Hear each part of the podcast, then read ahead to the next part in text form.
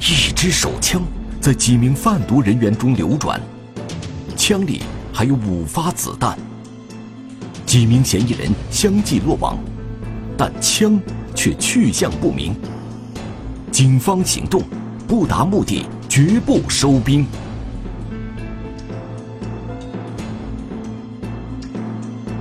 循线追枪，天网栏目即将播出。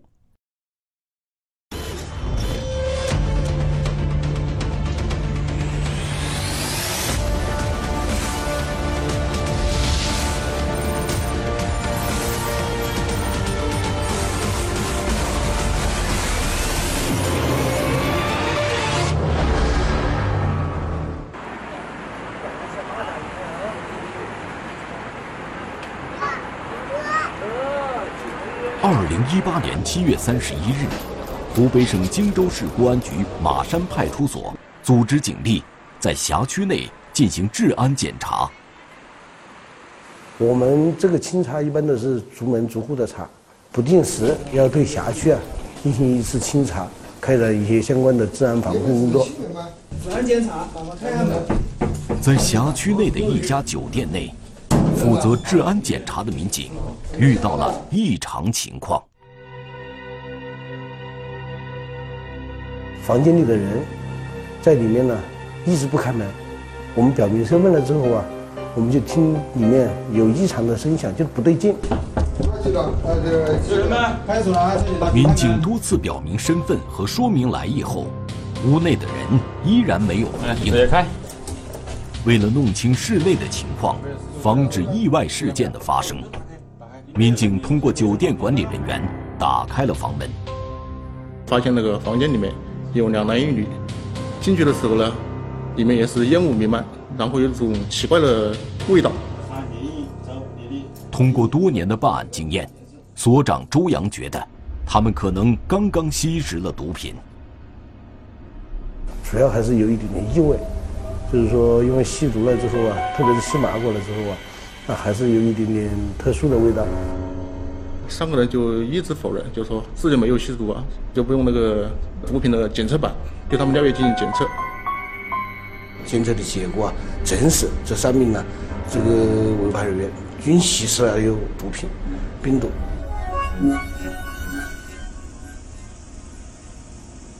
当时我们对这个三名吸毒员的身份信息进行网上核查和比对的时候，说其中一个叫刘某的人，可能与那个恩施的一起贩毒案件有关。派出所民警常年在治安检查过程中，偶尔会遇到吸毒人员，但此次查获的一名刘姓男子，竟然是一名涉嫌贩毒的在逃人员，这还是让民警感到了几分意外。随着对刘某过往信息的研判，民警得知了一个更加出人意料的情况：刘某竟然还持有一把手枪。一旦涉及到枪，那么我们当时就是很敏感、很警觉。刘某就十分坦然的交代了，他手上之前确实有一把那个仿六式手枪，然后那个弹夹里面还有五发子弹。一把手枪。五发子弹，这让民警们瞬间绷紧了神经。它和自手枪没什么区别，但是杀伤力的话，就是说可以把一个人足以致命。我们就紧忙追问嫌疑违法人员这个枪支的去向。而据刘某交代，几天前他已经把枪交给了一名冯姓男子。冯某只是刘某的下面一个，就是说，就专门负责跟他跑腿呀，负责在外面去拿货呀。而冯某拿着枪要去做什么？他此时又在哪里呢？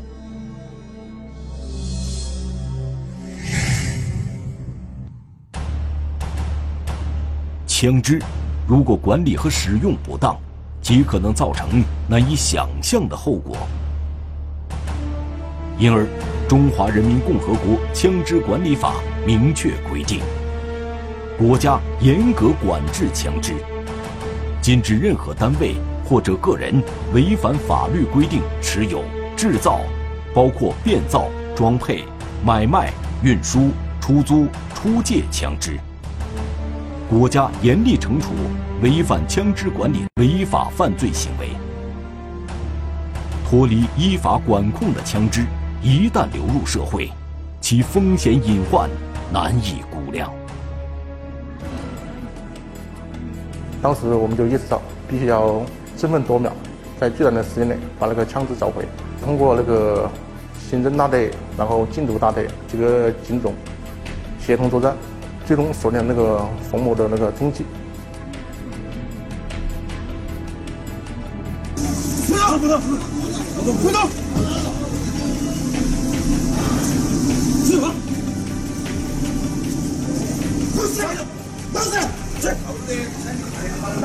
第二天，冯某很快就被警方找到，连同被抓获的，还有一名被冯某招揽的吸毒人员。在车上搞，哦，在车上吸毒呢。哎哎，吸毒工，吸毒工具。现场的吸毒贩毒情况，后续会进一步调查。此时，民警们最关心的就是那支手枪的去处。当时冯某交代，在那个七月二十六号的时候，有人找那个刘某购买毒品，然后刘某刘某因为手上没有货，就找冯某帮忙。根据冯某的交代。刘某手上没钱，但是有一把枪，刘某就让他用枪去找吴某交换一种被称为麻果的毒品。冯某就交代这个枪支，他已经给那个叫吴某的人用枪换取了两千个麻果。麻果也称麻古，是加工后的冰毒片剂，与冰毒一样，都是公安机关重点查禁。严厉打击的毒品之一。这个在医学名字也称为甲基苯丙胺。麻果和那个冰毒啊，它主要就是是人的那个中枢神经坏掉，最终然后导致于死亡。有的可能就是说一天只吸食一颗，有的可能是隔几天才吸食一颗，但是有的多的话，可能有的一天要吸十颗都有。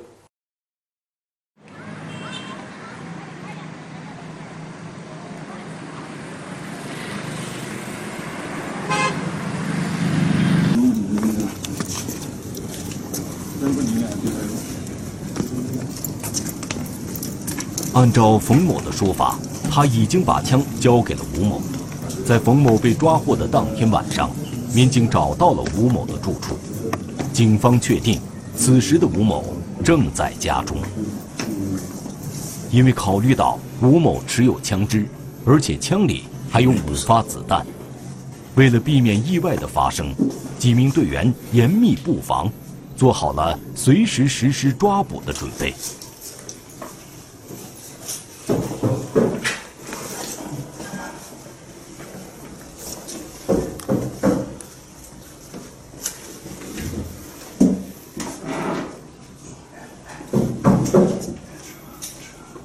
一六四五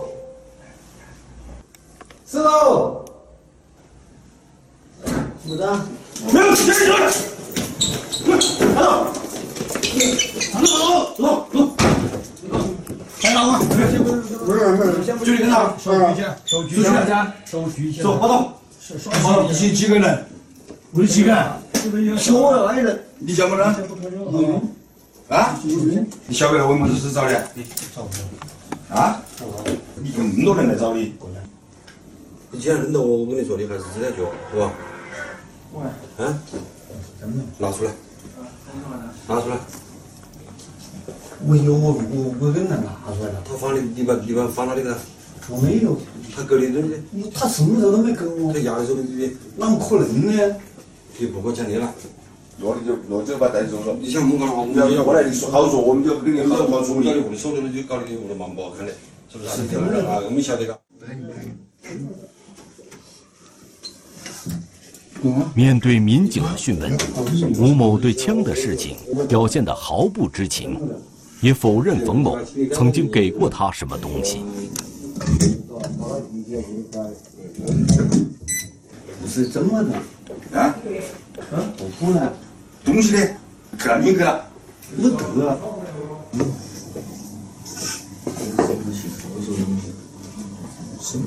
你现在有什么不在？当时在吴某那个抓捕的地方，这个房间的每个角落都进了仔细的搜寻，没有发现那个枪支的下落。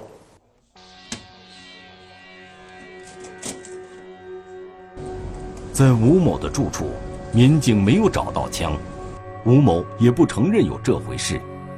但冯某之前说他把枪给了吴某，难道冯某是在说谎？当时我们也曾怀疑过，但是我们现在就说暂时还没有那个证据就证实的话，冯某就自己把枪留在手上了。冯某交代把枪已经交给吴某了，有这条线索，然后我们要进行去调查，来核实这个事情是不是真的。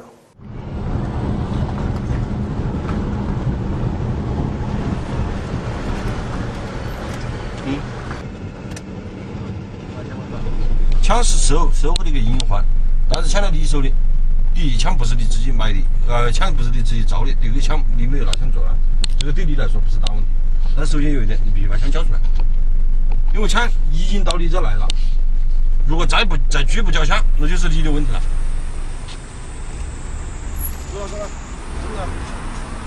天带着吴某做进一步搜查，而此时的吴某依旧没有透露枪支的任何线索。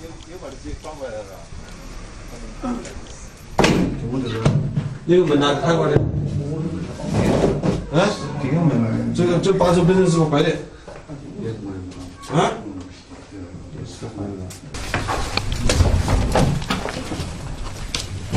把手手。手到的，谁手脚的？啊？听着听着，听吧。有吧？你拿过来了呢？这这个东西啊。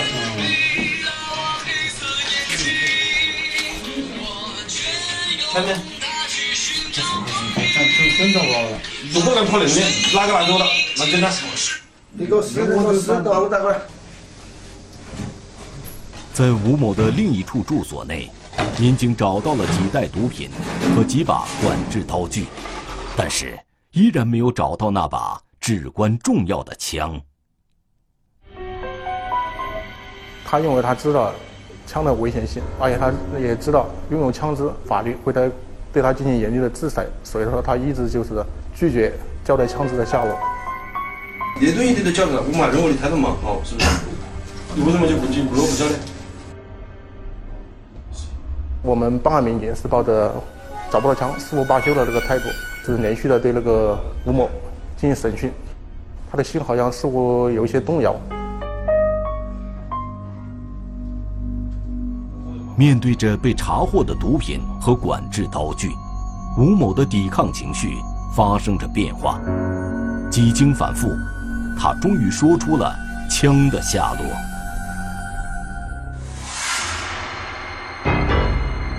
就声称他这个这把枪已经交给了他一个朋友，叫做敖某的。据吴某供述，敖姓男子是他的敖某的住所与吴某的居住地离着不远。为了第一时间找到枪，民警们迅速行动。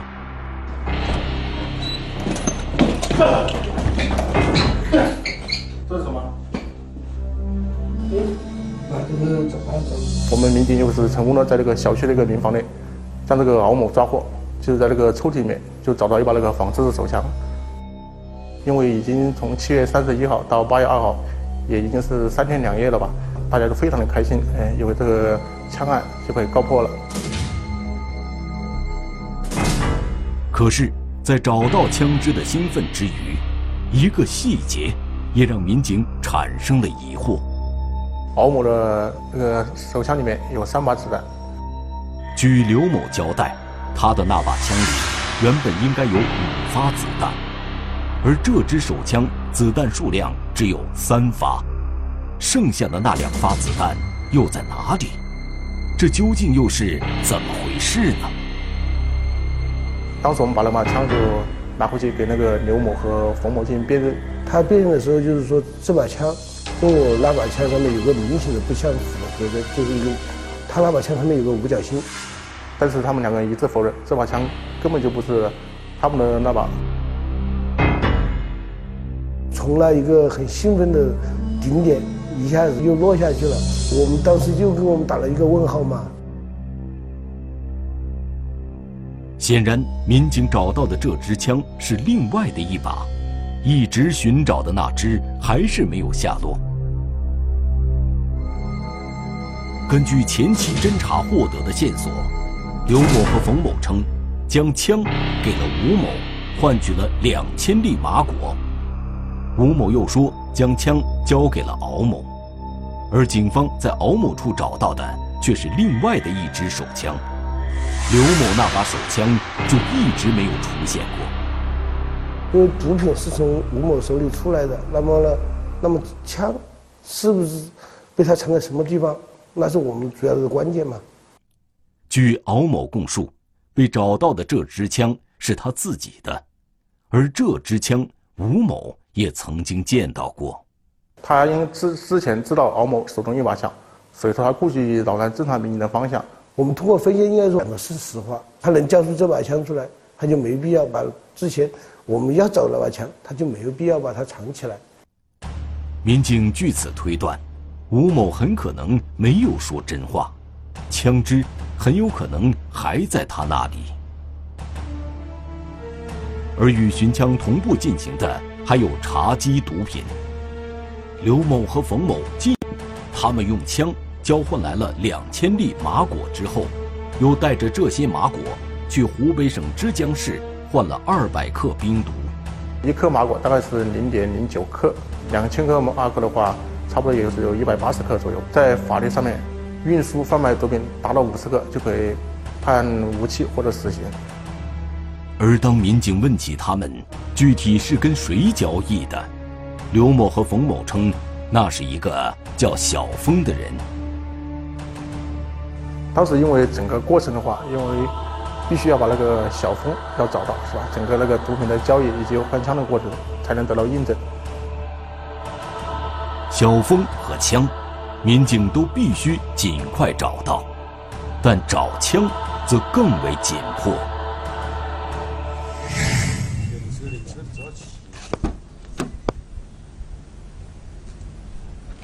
枪不收到，那是我们就不能收兵的，就是说还要工作下去，要一定要把这把枪从犯罪分子手里啊把它追回来。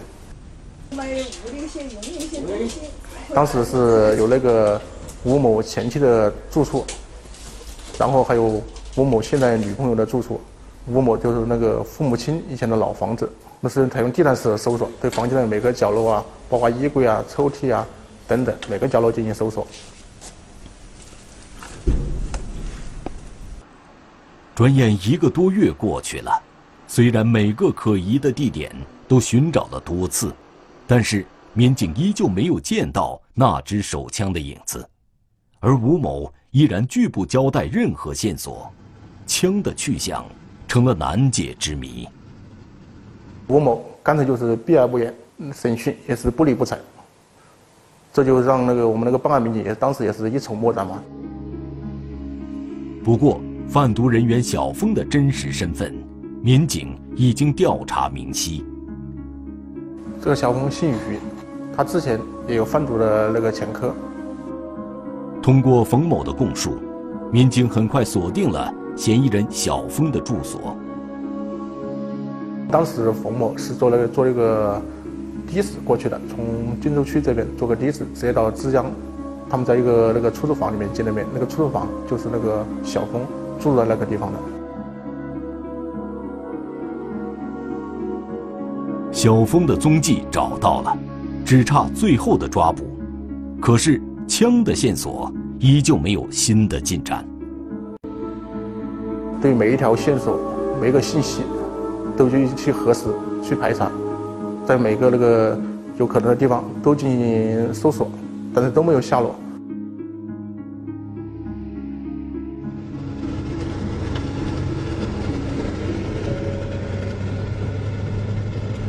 在寻找枪支工作持续了近两个月之后，一天，吴某的亲属主动联系了警方。好，这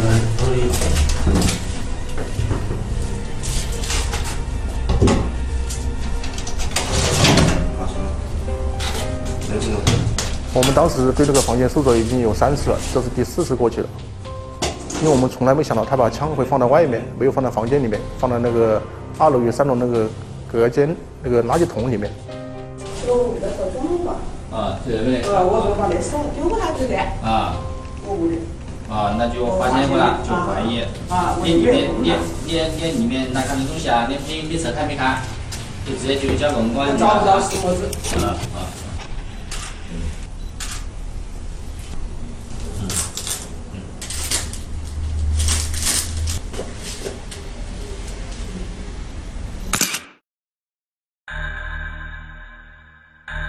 那么，这支手枪是否就是警方一直在苦苦寻找的那支枪呢？旁边找到了这把枪，我看上面有个五角星的标志，我当时我就十分肯定。后期我们找到这把枪以后，就立即把这个枪拿去给那个刘某、给冯某辨认，他们当时都非常肯定，确实是这把枪。历时近两个月，这支手枪终于被找到了。连带着五发子弹全部被收缴，压在民警心头的一块石头也终于落了地。因为枪支的危害性是我们无法预估的，它是严重危害我们社会公共安全，所以我们公安机关对每一条涉枪涉爆的犯罪线索都必须一查到底，追根溯源，绝不让危害群众的留在我们身边。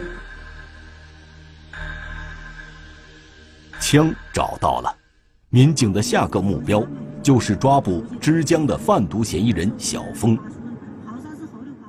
这个小峰一直在那个房间里面，一直没有出来。嗯，一直到那个十一月十二日的中午的时候，当时就发现那个小峰的女朋友，然后开门。于是我们民警就迅速上去，将那个小峰的女朋友就是控制住，问那个小峰在不在。当时他女朋友。十分肯定的回答说：“小峰在这个客厅里面睡觉。”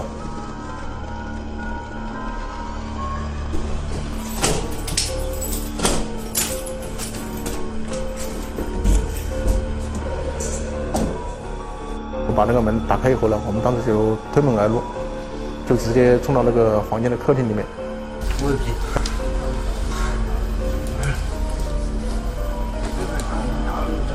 天昨天。我写那个坐坐坐坐下，我搞一下了。我跟你说，我抽水搞一下了。你们搞嘛子搞嘛子好吧？我我们之前的话，冯某交代，他当时两千块麻果是交给小峰的啊。我们要在对那个小峰的整个那个居住的地方要进行搜索。得了得了，不了。好好，滚！收不了，怎么着？啊？问你呢？什么是机头开。不懂。枪？枪吗？什么枪？我找不着什么枪。打过的。这突然出现的手枪，大大出乎了所有民警的意料。回想起抓捕的过程，每个人都心有余悸。当时我因为我是第一个第一个冲在前面的，当时我们冲进去，他可能就有点惊醒了。当他手可能就往那个那个沙发垫子下面，再再去掏东西，但是我们当时都没意识到他是去掏枪的，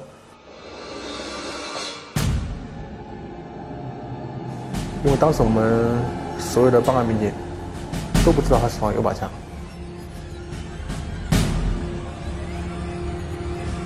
民警在小峰处查获的毒品，与其他涉案人员的供述形成了完整的证据链。历经一百零四天的艰苦侦查，民警成功抓获十五名犯罪嫌疑人，查获毒品四百八十五点三克，缴获仿制式手枪三把，子弹十四颗。涉枪问题无小事，通过后续侦查，这个案件中的三支仿制手枪多次流转，我们侦查人员在全国七省市往返近万公里，进行多次调查核实、侦查比对，枪支源头正在追查中。我们始终保持对涉枪、涉爆等违法犯罪活动的严打高压态势，对每一支违法枪支都做到追根溯源，对每一起涉枪案件都深挖细查，彻底消除对社会治安的隐患。公安民警是和平时期最危险的职业之一，但是当警情出现时，他们不会退缩，他们的前面。是一再出现的危险，他们的身后，则是千家灯火，万户安宁。